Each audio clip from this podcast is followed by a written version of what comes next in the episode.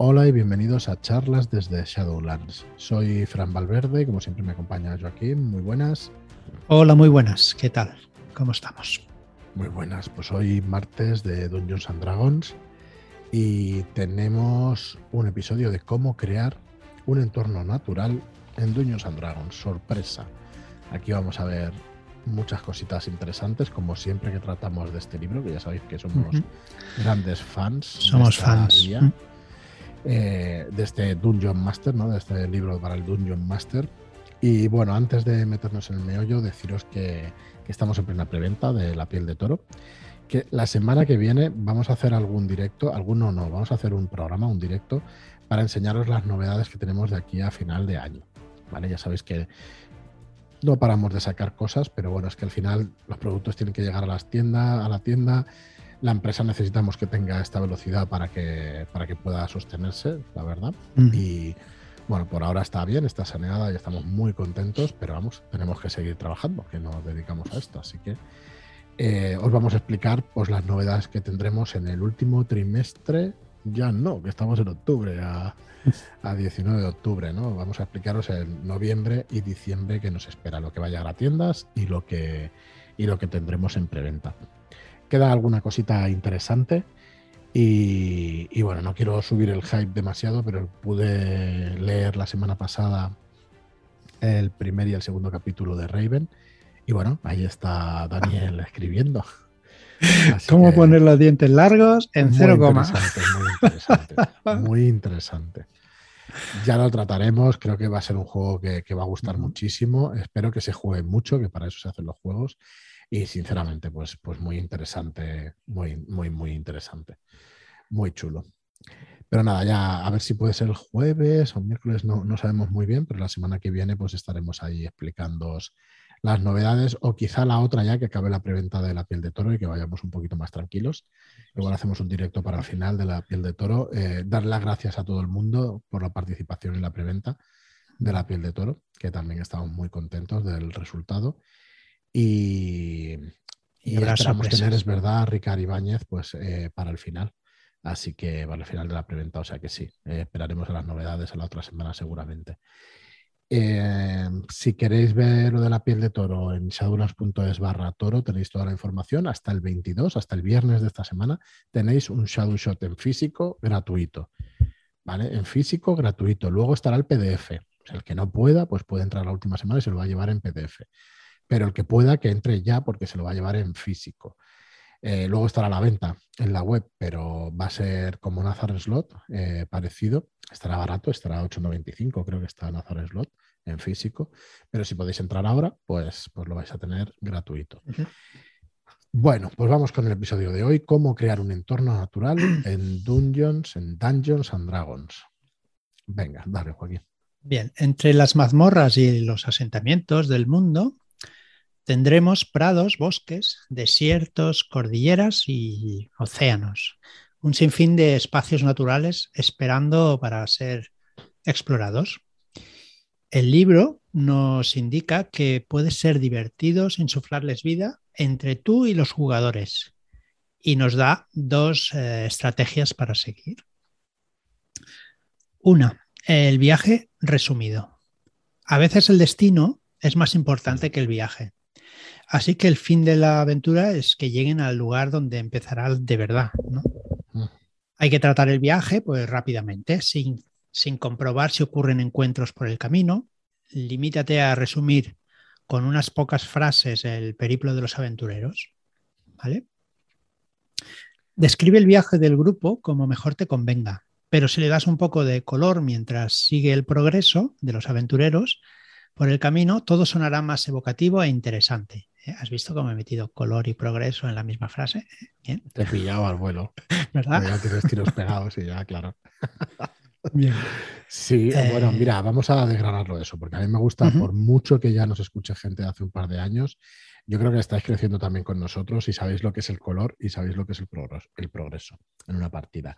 Parece autoexplicativo, pero darle color significa darle profundidad y darle, em, eh, describir más las cosas. Y el progreso, pues eso sí que es, parece autoexplicativo, pero es que vayan pasando cosas. Entonces, Darle una partida de movimiento. rol, Mm. claro, dar movimiento. Sí, hay un, un equilibrio muy importante, sobre todo en esas dos facetas, ¿no? De darle color o darle progreso. Y es importante cualquiera de las dos. Lo que pasa es que por ritmo hay veces que se le da más al progreso o Claro. por inmersión se le puede dar más al color. Entonces, eh, por lo menos para el que escuche estos programas de cero, que, que no le suelen raros estos términos, porque recuerdo hace 10 o 12 o 15 años, ya no, no sé cuánto, de empezar a escuchar un podcast de juegos de mesa y escuchar Eurogame y decir, pero esto, ¿de qué coño hablan ¿Esto qué es? Y esto pasa un poco igual, aunque sean palabras más explicativas, más autoexplicativas, mm, yo creo que es importante. Hay un juego que es el Anillo Único, en el que se juega muchísimo con el tema de los viajes. ¿Por qué? Porque es el Señor de los Anillos.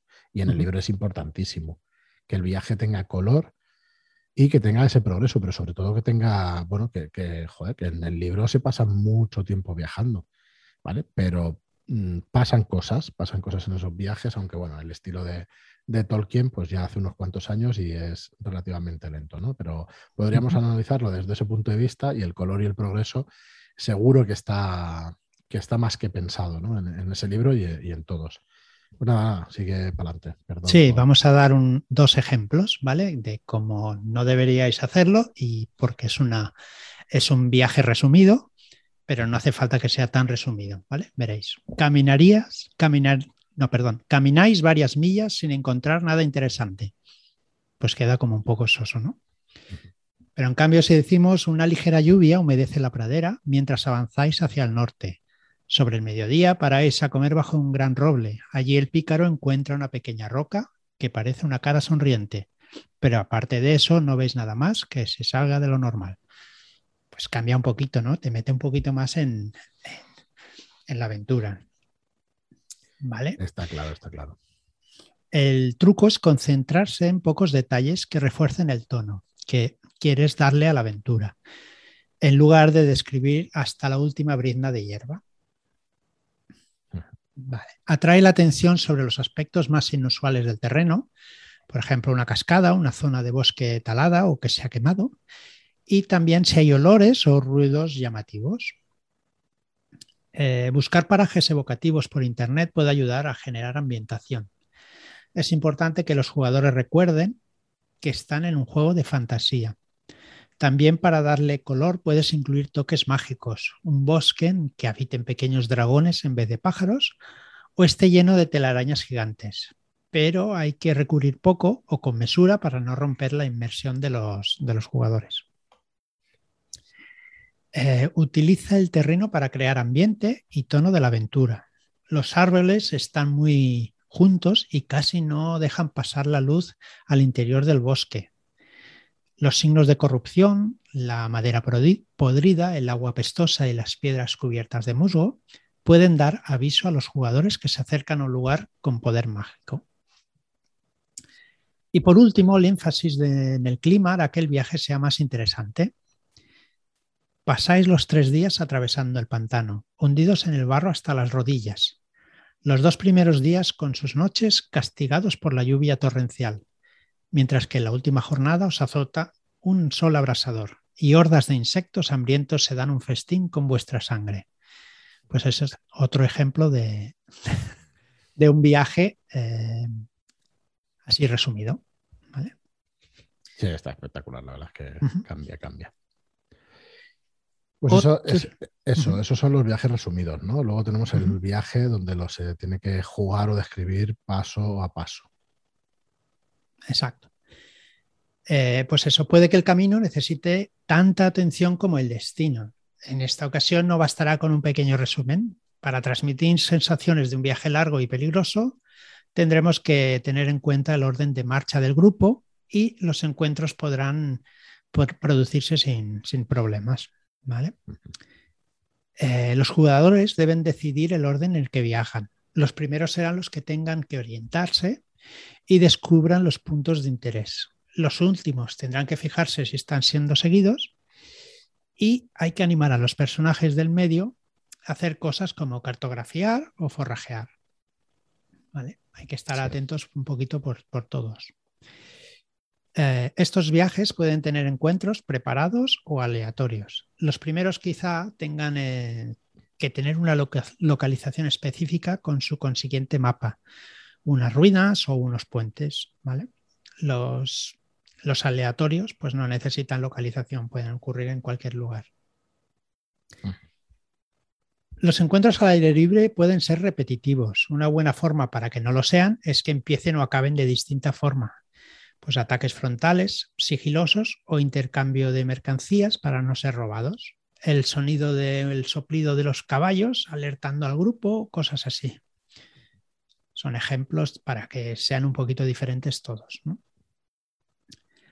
Hay que recompensar a los personajes que busquen mientras viajan proporcionándoles lugares para ello, unas ruinas, unos campamentos abandonados.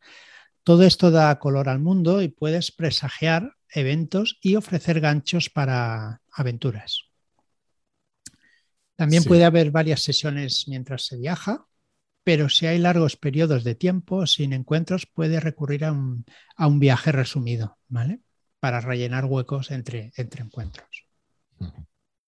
Y otra, otra cosa que iba a decir es que también me parece de lo más importante, o llevo pensando en ello también varias semanas, es en el, ritmo y en, una campaña, en el ritmo de la campaña. Tiene que haber aventuras, ¿cómo decir esto sin sonar? A ver, más flojas que otras.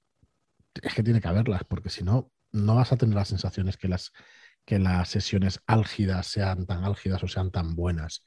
Mm, tiene que haber contraste entre una cosa y otra. Entonces puede haber sesiones un poco más tranquilas y otras sesiones un poco más aceleradas y que, que este viaje pues vaya a tener encuentros zona tras zona, pues me parece un buen cambio de tercio, ¿no? Que siempre esté pasando, que siempre tengas progreso en la campaña, pues puedes tenerlos viajando y puedes tenerlos con, con, eventos aleatorios. Este es un tipo de juego donde se pueden dar sin ningún tipo de problema.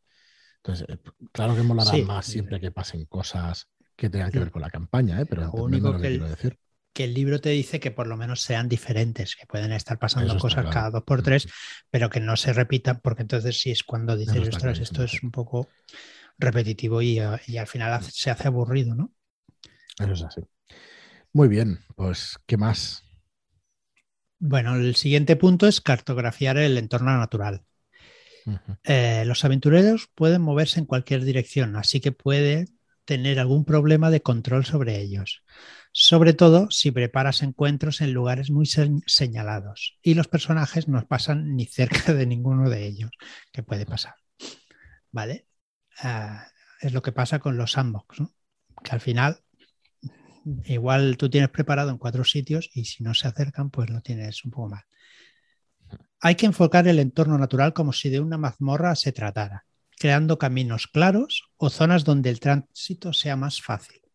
Valles y crestas canalizan a los viajeros de forma natural. Las cordilleras se presentan barreras infranqueables, salvo por ciertos puntos que tú puedes ir decidiendo y así los vas guiando. Incluso el, desierto puede favorecer a ciertas rutas descubiertas por exploradores para que las caravanas avancen mucho mejor que por las mismas dunas. Y si el grupo se desvía del camino, siempre, puede siempre reubicar el, encuentro planeado en otra parte del mapa. Bien, el, siguiente punto es movimiento en el mapa. Hay que tener en cuenta el mapa que se esté usando para describir con detalle, con un detalle apropiado. Si registras el movimiento por cada una, por cada hora en un mapa de un hexágono por milla, puedes describir cada pueblo por el que pasen los aventureros. Con esta. Con esta escala puedes asumir que en cada hexágono habrá una localización interesante, siempre que no esté oculta. ¿vale? No es que se encuentre en la entrada a un castillo al entrar al hexágono, ¿no? pero sí un camino de piedra con unas ruinas cercanas o algún símbolo que así lo indique, que no sea llegar y, encontrar. Si el mapa es de un hexágono por seis millas, eh, pues no hay que preocuparse demasiado con los detalles. Durante los tres días de viaje cruzaron un río y el terreno empezó a elevarse, por ejemplo. Luego, venga, que sigo yo un poquillo. Em, las características de este entorno natural que podemos encontrar. Nos dice el libro que una, buena proporción para una zona de 2.500 millas cuadradas, que ya son millas, son una docena entre asentamientos, fortalezas, ruinas y otros lugares que merezcan la pena ser descubiertos. Puede haber, eh, vamos a hacer una relación un poco de lo que puede haber, pues puede haber una guarida de monstruos, una zona de 50 millas por lado puede contener media docena de guaridas de monstruos, pero solo una con un monstruo alfa, como un dragón. Habrá que prepararse un mapa como el de una mazmorra si esperas que los aventureros entren por allí. ¿Vale? Para que, bueno, ya lo veis, eh, la, propuesta de este juego pues va mucho en ese sentido. Los monumentos. Eh, vamos a tener una tabla para elegir entre 20 monumentos como un túmulo, obeliscos, estatuas, eh, grandes murallas y cosas así. Puede haber ruinas también, torres desmoronadas, viejos castillos, templos antiguos o ciudades arrasadas. Puede haber asentamientos, lugares donde abunde el agua, la comida, los cultivos y materiales para la construcción. En una provincia de 50 millas de extensión puede contener una ciudad y unos pocos pueblos y multitud de aldeas repartidas por la zona. ¿Qué más? Fortalezas. Las fortalezas, pues bueno, como los castillos antiguos, defendían la, defienden la población de la región y dependerá de la sociedad dominante, la importancia estratégica del lugar y la riqueza del mismo.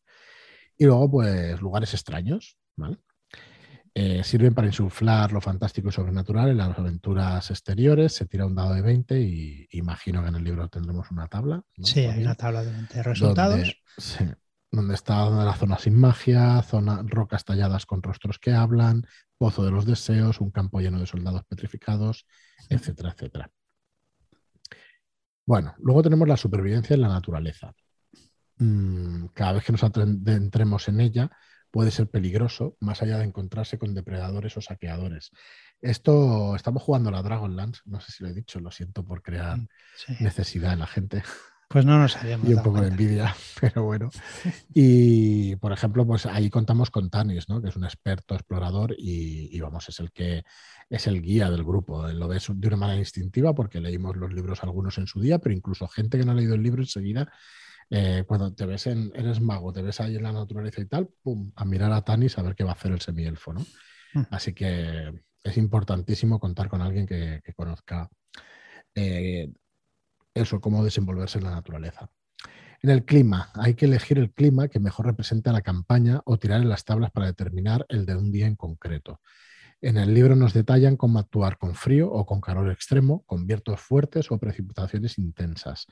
Hacer unas tiradas de constitución, cómo afecta el cansancio o pruebas de percepción para tiradas donde la vista sea importante. Y luego, Por ejemplo, en, Bridgewater es, el clima es la lluvia. Pasa tres cuartas partes del día lloviendo.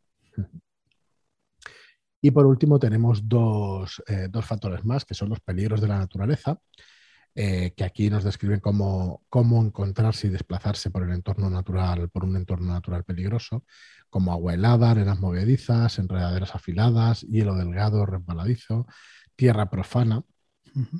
Lo mismo que con el clima nos explican cómo la constitución, la fuerza o las acrobacias pueden ayudarnos a sortear estas zonas para salir vivos de ahí, claro. Y bueno, luego ya por último, forrajear y perderse. Para forrajear hay que tirar una tirada por supervivencia, donde la dificultad dependerá de la cantidad de alimento que haya en la región. Y salvo que los aventureros estén siguiendo una senda o un camino, deberían tirar por supervivencia cuando consideres apropiado, bonificando si se va despacio o penalizando si vais huyendo de algo, vais corriendo y el ritmo es alto. ¿Vale? Tened en cuenta estas cositas. Así la próxima vez que se haga una ficha, pues pondrán supervivencia porque, porque es importante, es importante. Por lo menos uno. Uno, uno de los jugadores tiene que ir ahí de, explorador. Ya te digo que en, en la Dragonland se nota un montón. Todo el mundo mira hacia el semielfo. Oye, ¿qué hacemos? En esa partida, ¿cuántos jugáis al final? Eh, no pude estar yo la semana pasada, fueron cinco jugadores y un máster, pero no, o sea, todos los jugadores son ocho más el máster. ¿Qué tal ocho jugadores? bueno, no lo sé, o sea, bien, bien, o sea, es bien, pero no sé por qué está bien. Yo creo que porque tenemos muchas ganas de jugar, porque es una aventura fantástica, porque el máster lo hace que flipas, porque la verdad es que lo sabe llevar, que no veas.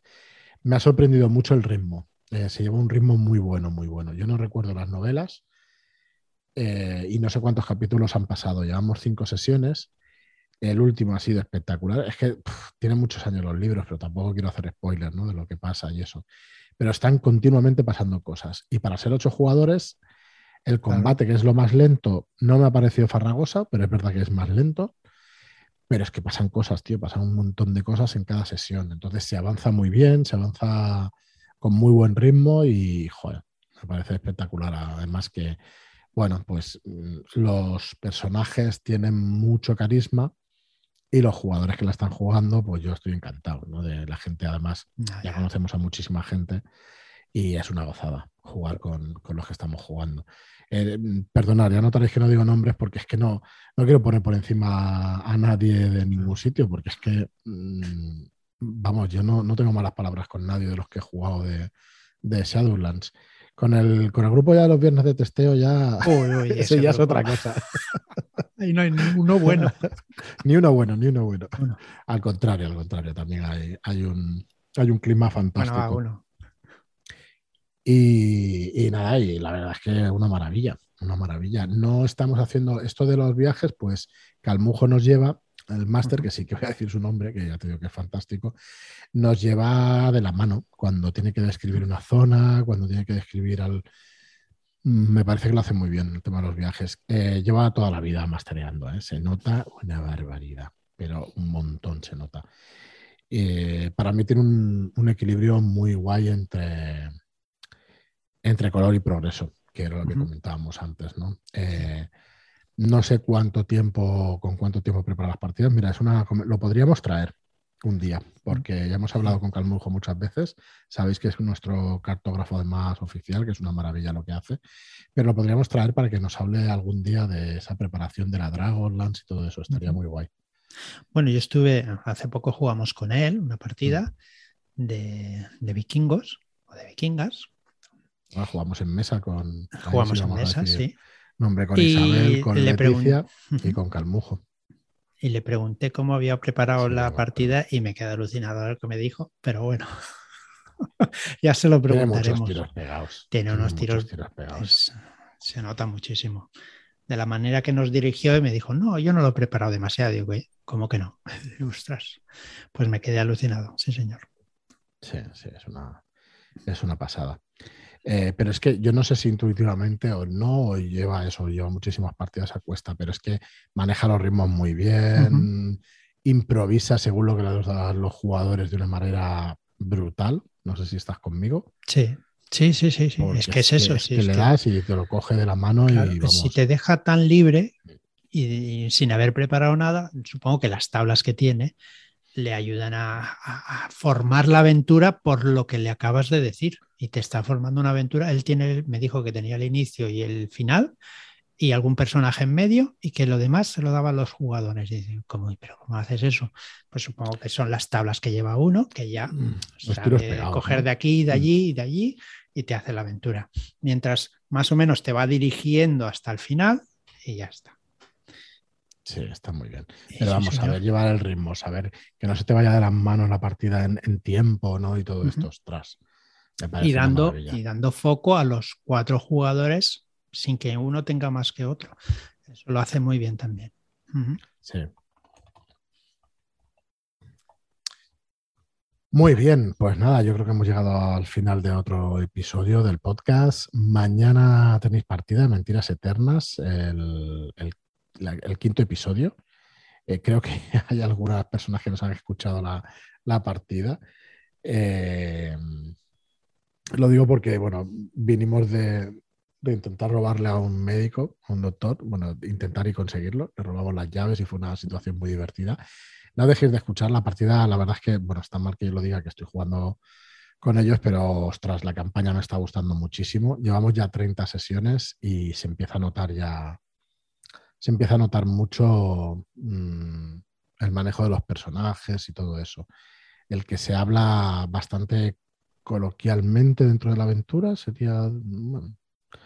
es, ostras, no sé, como que lo tenemos muy interiorizado y nos cuesta menos tener diálogos ¿no? dentro de la partida y eso, y eso mola un montón, la verdad. La verdad que mola un montón. Eh, por cierto, un mensaje para Albert Estrada. Deja de munsquinear en el grupo de Telegram que está pidiendo los pluses. Ostras. Está pidiendo los pluses a las 10 de la No, noche. no 12. tiene bastante con dárselo él mismo. que va le he puesto te vigilo, pero no me hace caso. no me hace caso. A las 12 menos 5 minutos. Se acerca la hora bruja, pone. Y no pone nada más. Y a las 12 ya Isabel ya le ha dado su punto. Perdón, ¿eh, Isabel, que te estoy sacando aquí los colores en el podcast, pero está, bueno, es un grupo de Telegram que tenemos, eh, tenemos eh, hay ya 890 personas. 890 personas, Sí, que yo la verdad es que estoy impresionado. Hicimos una encuesta. eh, Sí. No sé si la viste, Joaquín. Sí, sí, sí, yo 213 puse- votos. Eh, de cuántas partidas se jugaban a la semana. Mira, vamos a decir los resultados. Menos de una partida, 73 votos, el 34%. Entre una y dos partidas, 93 votos, el 44%. De tres a cinco partidas. Eh, tú y yo estamos ahí, ¿eh? que, que yo lo sé. O quizá un poquito más.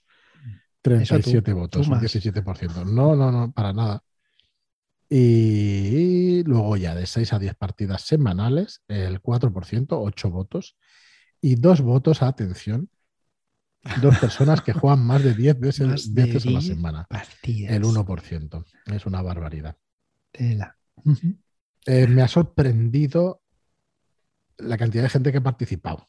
Eh, la verdad es que me parece, me parece muchísima gente. Eh, bueno, supongo que es un grupo donde siempre hemos incentivado el jugar partidas y hay mucho interés en, en jugar, así que supongo que es por eso, ¿no? Pero es la encuesta yo creo que con mayor respuesta de las que hemos hecho. No, no, me- no sé si me acaban de gustar del todo las, las encuestas aquí en el grupo y tal, porque nosotros no hemos hecho el grupo para estudiar un comportamiento humano dentro de- del grupo, ¿vale? Más que nada es esta, esta encuesta es para saber más o menos cuánto juega la gente. Es por curiosidad, no por otra cosa. No, no. Sí, fue por curiosidad. ayer, Sí, me parece que eh, estábamos hablando de, mm, de, de alguien que está, juega mucho y se está intentando de, dejar ¿no? un Sí. poco, porque al final la, la vida no jugona pues te llama y al, al final lo pagas y si no estás pendiente de las dos vidas. Y estábamos Es hablando de esto y se te encendió la bombilla y pusiste la encuesta. Sí, sí, sí, la puse enseguida sin pensar en, en una cosa o en otra, ¿eh? o sea que no va con ninguna intención comercial de ningún tipo. No, y a ver, Pero bueno, que eh, no es muy sorpresiva, que es una o dos partidas a la semana, Mm. no es excesivo tampoco. no es la y más con internet, O sea, pues es lo A mí me, normal. me alegró que aunque haya mucha gente, un 20 y pico, un 30% de gente que está de entre Ujú. 6 y 10 partidas, me alegró mucho que, perdón, eso es un 17%, No, no, es eso- el anterior. ¿Vale? Me alegró mucho que casi el 50% de la gente tiene una o dos partidas. Claro. Me parece sano, me parece lógico, y me sí. parece, me parece muy bien, ¿no? Eh, y luego ya pues va por semanas y eso, al final una Claro. encuesta es sesgada, la encuesta siempre, digan lo que digan, una encuesta es sesgada, depende de lo que preguntes. Pues a mí depende de la semana también, ¿no? Eh, en general sí que puedo jugar de tres a cinco partidas, pero hay semanas que juegas una, Claro. Mm, ¿vale? Así que... Exacto. bueno, sí, siempre, pues como curiosidad. todas las semanas jugamos una, mm, como mínimo. Sí, por, bueno, desde hace ya un par de años seguro. Sí. Y desde hace tres o cuatro, pues jugamos también. Sí, desde hace tres o cuatro jugamos una, ¿no? Que empezamos Sí. con Códice y Marlock y todo eso. Pero bueno, muy contentos. Eh, no os dejéis tampoco atrapar por las partidas, tened vida porque es lo suyo también. Pero bueno, no, no somos quien para decir cómo se No, llevan no, las cada uno que viva su vida como quiera, como si Eso es, eso es, no queréis salir del rol. Ahí vosotros mismos, cada uno. correcto. Bueno, pues nada más. Hemos llegado a otro, a otro final de, de episodio de, de charlas desde Shadowlands. Como os digo, mañana Mentiras Eternas, que me he empezado a enrollar y hemos seguido por otra cosa. Y jueves y viernes eh, yo no estaré, no, no puedo estar, eh, estoy fuera. No sé si grabaréis vosotros, Joaquín, o, o Se intentará, sí. El 6 y el Sí. 7 de Mentiras Eternas sin problema, que yo creo que es una buena partida también para, para que la escuchéis. Y nada más, muchas gracias a todos por estar ahí. Muchas gracias por vuestras reseñas de 5 estrellas en iTunes y por vuestros me gusta y comentarios en iBox. Gracias y hasta el próximo programa. Muchas gracias y hasta la próxima.